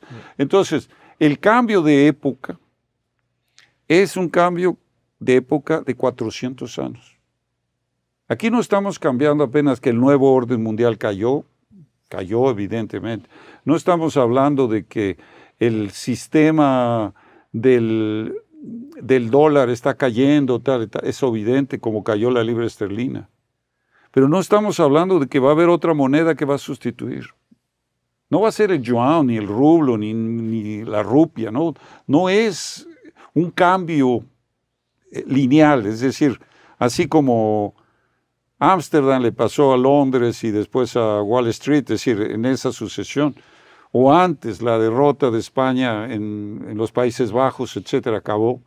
Es decir, y no es en Iberoamérica, tracemos una herencia cultural que es diferente a la herencia iluminista. ¿Por qué? Porque no éramos, no somos el concilio de Trento. No éramos el rechazo a esa modernidad que se, está, se metió y que fue dominando paso a paso hasta esgotarse. Porque primero rechazas, tú dices, no, este, la iglesia no. Cristo sí, la iglesia no. Después ya llega la Revolución Francesa y dice... Essa parte o senhor está aplicando comigo, do Cristo sim, igreja não, é protestante, né? ¿Eh? Senhor, No, no, no estoy metiendo, no, no, todo bien, no, no, pero está bien, No, pues, está bien. no, no. No, pero ahí empieza, ahí empieza. Es, es bueno ubicarse, es bien ubicarse. Segundo, viene la Revolución Francesa y dice, Cristo no, Dios sí, Cristo no. Después llega la Revolución Rusa y dice, ni Cristo ni Dios, aquí es el hombre, el, lo material. Y eso se va a, porque esto es lo que va, es la corriente que va a ser esa corriente iluminista, es la corriente del liberalismo inglés, que se esgota. Y ahí entra una invención, es decir, no, no, es la posmodernidad, ahí entra todo el identitarismo, tal y tal, es decir, ya en un proceso declinante. No hay posmodernidad. Eso es simplemente un apéndice, la muerte de todo ese sistema, que tiene 400 años de dominación. No, pues- y nosotros tenemos la ventaja, seamos protestantes, católicos o que no creen, de que nuestra cultura es diferente. Tú ve al norte de Europa y quieres hacer un picnic, un día de campo. La gente lleva lo suyo, lo que vas a consumir. No es no. No somos muy poco parecidos a los rusos en eso, porque es la cuestión, eh, italianos del, más del sur, ¿no? Es decir, nos gusta el churrasco, que venga la gente, que se reúna, tal, que haya un ruidero danado, tal y tal. Mas sobre ese comida, tem que eso es una, sobrar cu- comida. eso es una cuestión cultural. Sí. Es una cuestión cultural. Y es una ventaja en cultura, porque no somos más proclives a poder hacer esa unidad este, eh, de las cuestiones. Entonces, eh, yo digo, eh, esta pregunta es decir, bueno, ¿cómo llegamos a esto? Tenemos este fin de época. Entonces, cuando Rusia está planteando el asunto, señores, ustedes olvidaron sus raíces cristianas. Y mira de quién le está diciendo. Y no es queremos ser socios, no es queremos participar de la misma civilización. Entonces, es, una, un, una- es un llamado a los sectores conservadores, como los define Putin, de conservadurismo sadío, no de fundamentalistas, no de, de- de- es decir, de querer cancelar todo, sino el- el- el promover la familia, Sí. es decir, que hay dos sexos para reproducir la, la- la- la sociedad se necesita, es decir, no, Não é pedir muito, né? no, no, eh, es decir, era solamente eso. Não é pedir muito. Entonces, eh, eh, Não. y es simple- hasta simple el discurso, pero tiene un efecto porque es un líder de una nación que está siendo en este momento pues el centro de toda la oposición de esa posmodernidad eh, y del poder hegemónico declinante. Entonces, eso eh, está claro que, que estamos en, en final de época, ¿no? Y no tenemos que ver cómo nos acomodamos en eso. ¿Cuál es el papel que tiene Brasil, que tiene Iberoamérica, Sí. en ese nuevo mundo polipolar? Les garantizo que ningún gobierno que está ahorita, ni Gabriel Boric, ni Gustavo Petro, ni Luis Ignacio Lula da Silva, ni Fernández o el peronismo en Argentina, ninguém está viendo que no vamos a ingresar en ese mundo multipolar simplemente por intereses económicos. No somos un gran, un, un, los mayores productores de alimentos. Se juntas Argentina, Paraguay, Uruguay, Brasil, Bolivia, tal y tal. Es decir, Colombia. No hay quien compita con nosotros. Pero no tenemos unidad porque no sabemos qué es lo que nos une. Entonces hay los grandes encuentros, yo he visto ahí, ya tenemos 100 años de encuentros, la patria grande. Y ok, te reúnes, haces un asado argentino, un churrasco, muy boa carne o, mediocre, no importa, muy viño, te despides, mi hermano, sí, somos hermanos, tal y tal. Acabó, no hay integración.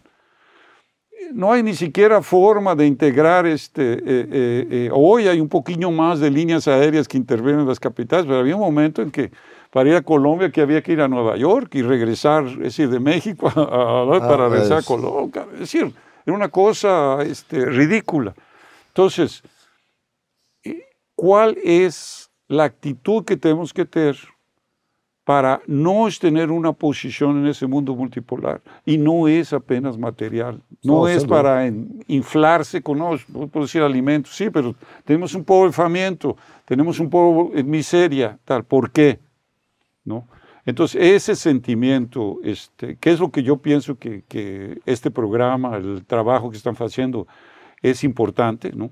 Y aquellas entrevistas que hiciste allá en Rusia, tal, traer esa realidad, es, y no la tenemos que, este, no, nos tenemos que, este, tenemos que eh, eh, seguir, yo digo, no sé, yo creo en eso de la, de la cuestión de los talentos, ¿no? Porque talentos, qué, interesante esa, esa, esa parábola, ¿no? Porque talentos era dinero que viró capacidades, aptitudes, tal y tal. Más cuando tú haces tus aptitudes correctamente, también los recursos llegan. Entonces, es una cuestión, ¿no? Entonces hay que seguir porque en la medida en que exponemos estas cuestiones, los recursos van a aparecer porque es algo, ahí yo digo, ya voy a una cuestión espiritual, algo que Dios quiere que se haga, ¿no? Es decir, nós temos que ser, faz parte do nosso mandato cultural que Deus nos deu para Exatamente. Então, professor, eu queria é, voltar, o senhor falou um negócio dos 400 anos da troca de século, né? E, de época, perdão. Eu concordo é, plenamente.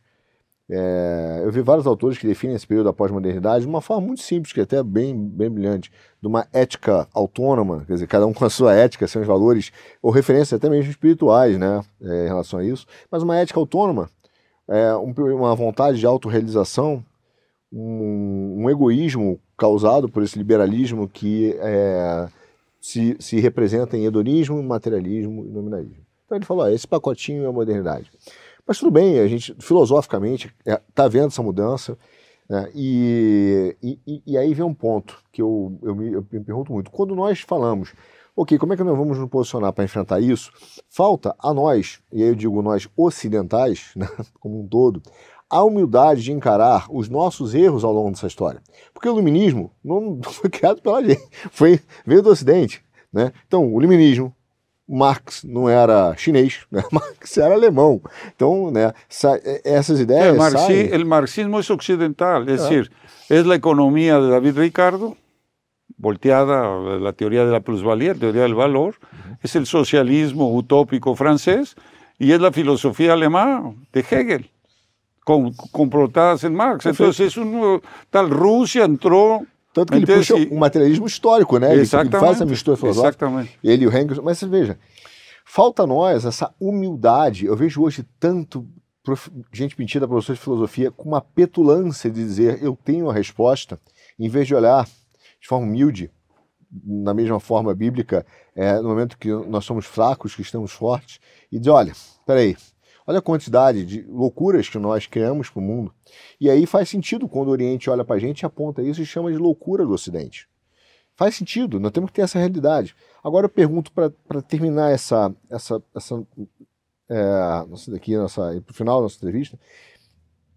Estamos numa mudança de época. Muitos economistas falam que, por causa de todos esses erros, não só filosóficos, econômicos, dessa batalha que houve, dessas manipulações, a dívida está no Ocidente, a poupança está no Oriente, e agora será o século, ou os 200 anos, né, dois séculos, da Ásia.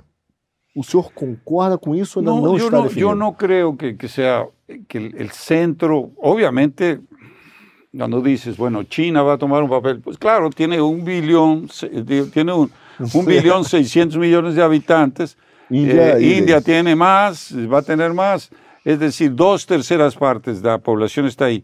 Evidente que a la hora de que esa gente empieza a comer, empieza a tener servicios, pues va a ser la mayor economía del mundo, pero, pero es normal. Ahora, el peligro en Occidente es la falta de crianzas. No es, ¿me entiendes? Que China no. esté creciendo tal, o India tal. Es la falta de, de, de crianzas que se, se, educan en la cultura este, nacional. Entonces la gente prefiere, ahí ves ahí, hospital de gatos, hospital de cachorros, hospital. Es decir, espera, se cambió la, la, lógica de la vida. Entonces, eh, eso es lo que estamos, este, eh, los que nos tenemos que preocupar, es decir, recuperar las tasas de crecimiento poblacional, cosa que a Rusia está insistiendo, insistiendo, pagando. Yo creo que si tienes cuatro hijos, ganas un apartamento, ¿me entiendes? O Japão, decir, o Japão vai também pagar para quem tiver filho. Entonces, ese es, el, el, el, es decir, lo que tenemos que eh, pensar, es decir, es un problema noso. Yo no creo que va a ser, es decir, el mundo multipolar no es un mundo asiático, es un mundo mundial. Y yo por eso insisto en el tema de la, del imperativo extraterrestre. Miremos de fuera y veamos lo absurdo, lo pequeño, lo miserable y mezquiño de, estas, de esta situación. Porque nuestra misión hoy es planetaria y no es una locura, no es lunatismo, no, no, estoy, no soy lunático. Más me entiendes, es mirar, decir, que hay escasez de recursos, ¿dónde? ¿Aquí o en Marte? Es decir, no vamos a tener el sistema solar a disposición en términos de poblar. El, el, es decir, la, el imperativo es que no estemos que llevar la, podemos decir, la capacidad de ver el universo por lo menos de Marte. Vamos a tener un ángulo de paralelaje mayor para poder observar más profundo el, el universo. Y entonces, entonces le da un sentido realmente de grandeza. Es decir, si no nos limitamos a ver cómo va a quedar China con Rusia, cómo va a quedar esto, en este mundo multipolar estamos siendo pequeños. No está ahí el problema.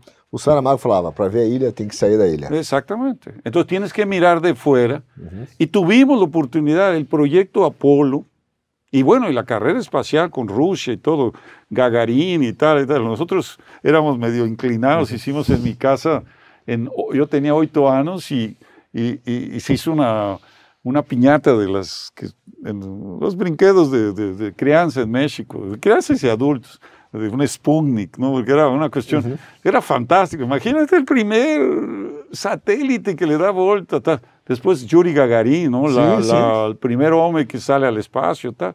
Entonces, tú tenías esa, esa cuestión, incluso en el juego ideológico, sí. ¿sí? Unión Soviética, los Estados, Unidos, es decir, se jugaba. Entonces, tú ibas a tener una generación con imperativo extraterrestre, ¿no? astronautas, este, este no, no, como el de aquí, el astronauta quedó, creo que se quedó girando encima, ¿no? Es decir, este, ¿Sí? no, no, no, es decir, es, es un proyecto de, de, humanidad. Eso es lo que se necesita, es decir, es un nuevo proyecto de humanidad en que el excepcionalismo, en que la predestinación, destinos manifiestos, no hay nación mayor que otra. Entonces, esa idea de que tenemos que tener igualdad de naciones, este concepto de estados nacionales civilizatorios que lanzó el presidente Putin en, en, en, este, en la última reunión de Valdai, es, es, muy importante, es muy interesante. Y no cito a Putin porque sea yo, ¿me entiendes?, este, fan de Rússia ou de Putin. É, Lo cito porque é o único que está falando mas o que creio que se tem, tem que uma falar. crítica, veja só, tem uma crítica que eu acho que ela é consistente, um medo que é consistente. Porque a gente ouve o Putin falando isso e a gente fala assim, ó, é, faz sentido, faz sentido a raiz cristã, faz... e tem uma crítica consistente, dizendo o seguinte, olha, tá tudo bem, mas o projeto eurasiano original é, vou me corrigir, o neo-eurasianismo, a segunda onda, a segunda geração do projeto eurasiano, ele começou a ser messiânico. Então, parte da é, o início da ideia de um império russo, nas suas raízes eslavófilas, não eram messiânicos, não eram universais. As gerações seguintes, neo-eurasianas e, e, e, e, alguns autores posteriores, sim, levantaram questões universais. Então, hoje algumas pessoas, e, aí vem uma crítica que não é errada, ela é, não é errada, uma própria visão às vezes que o pessoal fala do, do Guin, fala assim, ó, peraí, ele está falando muita coisa, mas o sistema político que ele está falando, ou o sistema que ele defende, tem uma, uma, um, um modelo expansionista, tem o um modelo do império uhum. e pode ser um modelo messiânico. Por trás tem um modelo messiânico. Quando você vai nas origens do pensamento, o modelo messiânico era um modelo espiritual. Eu estou sendo messiânico pregando uma conversão, mas não a força. Porém, as novas gerações, alguns autores que também influenciam até hoje a cabeça do Putin, é de um projeto messiânico autoritário, aparentemente. Então a pergunta é: não é também. Sim, faz sentido o que ele está falando, mas a gente não tem que olhar com ressalvas de um risco de um império messiânico é, totalitário? Isso, nós, nós temos que, é decir, avançar com o que vemos que se pode avançar e prevenir, é decir, o assunto de que tu tienes que defender tu soberanía y tu proyecto de nación. Eh, en la historia rusa hay una creencia, y no es que sea incorrecta, en que la historia rusa es parte de la salvación, de la historia de la salvación. Uhum. Eles acreditam muito nisso. Es decir, mas no está errado, porque todos, somos hijos de Dios, somos parte de la historia de la salvación. No, eso no está errado. No, es decir, este, eh, eh, eh, entonces, no, no, el peligro no está en eso. Es decir, el peligro, decir, oye, sí, ustedes son parte de la salvación, así como nos también, somos. parte. Ahora, hagamos conciencia que también somos parte, porque esa es responsabilidad nuestra, ¿no? Entonces, no es simplemente... El, el, a China está voltando al confucianismo. ¿Por qué? Porque se da cuenta que no puede manejarse solo en el campo material. Está voltando al tema espiritual chinés. India tiene toda aquella este, disputa entre disputas entre, entre musulmanes y, tal, tal. y budistas. Eh, Rusia tiene Rusia es un diálogo de civilizaciones que ha podido y, eh, eh, eh, controlar, etcétera. Es decir, toda la parte turca, la parte musulmana, la parte, es decir, ortodoxa, etcétera. Entonces, es un ejemplo. Ellos saben cómo tratar diferencias. Eso es, interesante en la historia rusa. Entonces, yo diría, sí hay esas tendencias de decir, vamos a crear ¿no? Este, el imperio, recrear el imperio ruso. Yo creo que hay gente que está pensando eso, pero no creo que sea el pensamiento central, de, por lo menos del grupo que está en el Kremlin. Aliás, eso era lo que criticaba Prigozhin, ¿no? Y una de las cuestiones en que se basaba es que Prigozhin era como el, el zar del euroasianismo, era el líder militar, carismático, etcétera, etcétera, que fue inflado propagandísticamente, ¿no? y había gente que lo levantaba más importante que Putin. Es decir, ¿qué hizo? Era un buen soldado, es decir, administrador. Cuando entraron en, los escritorios de él, ahora que falleció, había 10 kilos de cocaína, granadas que jugaban y tal. Entonces, no, no se sabe, porque es, una cuestión que eh, no está ainda bien explicada, más eh, eh, fue una revolta en medio de una guerra que se puede calificar perfectamente en una traición. ¿no? Es decir, entonces, eh, son las cuestiones, hay disputa, hay que estar observando, ¿no? No, aquí no estamos casados con una cuestión. Lo que no tenemos que hacer es nuestro propio baldai, nuestra propia discusión, qué son los principios, qué tal, juntar a la gente, en ese, ese es en el nivel alto. Eso no, no es la, clase media, la clase media tiene que responder al proyecto nacional, pero hay, hay, una élite que tiene que ser unida para que eso influencie las élites, las cúpulas. Y en eso es lo que tenemos que este, efectivamente trabajar. ¿no? Perfeito, professor. Vamos trabalhar nisso, temos que trabalhar nesse modelo para poder deixar o nosso país um país soberano e explorar a potência que é o Brasil. O Brasil é uma potência. Eu queria agradecer ao professor, o professor quiser finalizar com uma mensagem para os nossos ouvintes. Não, não. É, então eu queria agradecer a sua presença, obrigado pelo papo. Espero que você tenha gostado, você do Quinto Elemento, né? Tenha gostado dessa, desse vídeo com o nosso querido professor Lourenço Carrasco. Compre os livros dele, tem na Amazon, né? Tem várias livrarias, é o Marca Tem Verde, aí o, no después, después coloquen ahí la, la cuestión del sitio. el- é, o endereço dele, da, da, da editora. Exactamente. Ah, Sigam nas redes sociais, comente o vídeo, mande para o seu amigo duguinista, mande para o seu amigo petista, mande para todos os seus amigos e a entrevista do Lourenço, que eu acho que foi é, muito boa, muito produtiva para a gente pensar o Brasil, que é o que está faltando. Obrigado, gente. Até o nosso próximo Quinto Elemento. Obrigado, obrigado. Perfeito.